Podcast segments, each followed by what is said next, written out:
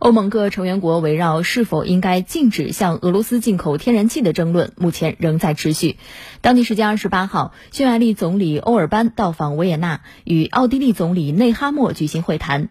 在会后的联合新闻发布会上，欧尔班与内哈默均表示反对对俄罗斯实施天然气禁运。详细情况，来听央视的报道。欧尔班在联合新闻发布会上表示，匈牙利继续反对欧盟禁止进口俄罗斯天然气。欧尔班说，欧盟各成员国正站在一堵名为“天然气封锁”的墙面前。他建议欧盟不要作茧自缚。奥地利总理内哈默说，澳方认为欧盟不可能对俄罗斯天然气实施禁运，因为多个欧盟成员国都依赖俄罗斯天然气。他说，不止奥地利依赖俄罗斯天然气，德国同样依赖。澳方认为，禁运俄罗斯天然气会对欧盟造成更多伤害。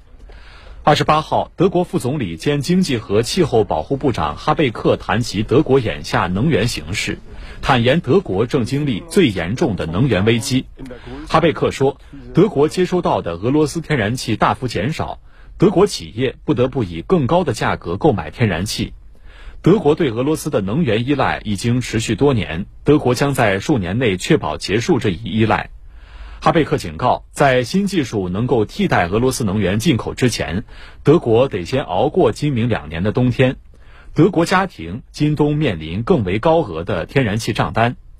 俄罗斯二月二十四号对乌克兰发起特别军事行动以来，欧盟追随美国对俄罗斯施加多轮制裁，但制裁引起的反噬令欧盟处境愈发窘迫。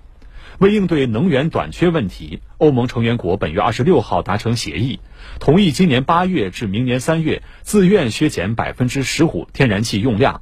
据路透社等媒体报道，欧盟原本打算要求成员国接受强制削减天然气用量，但遭到西班牙、葡萄牙等国反对。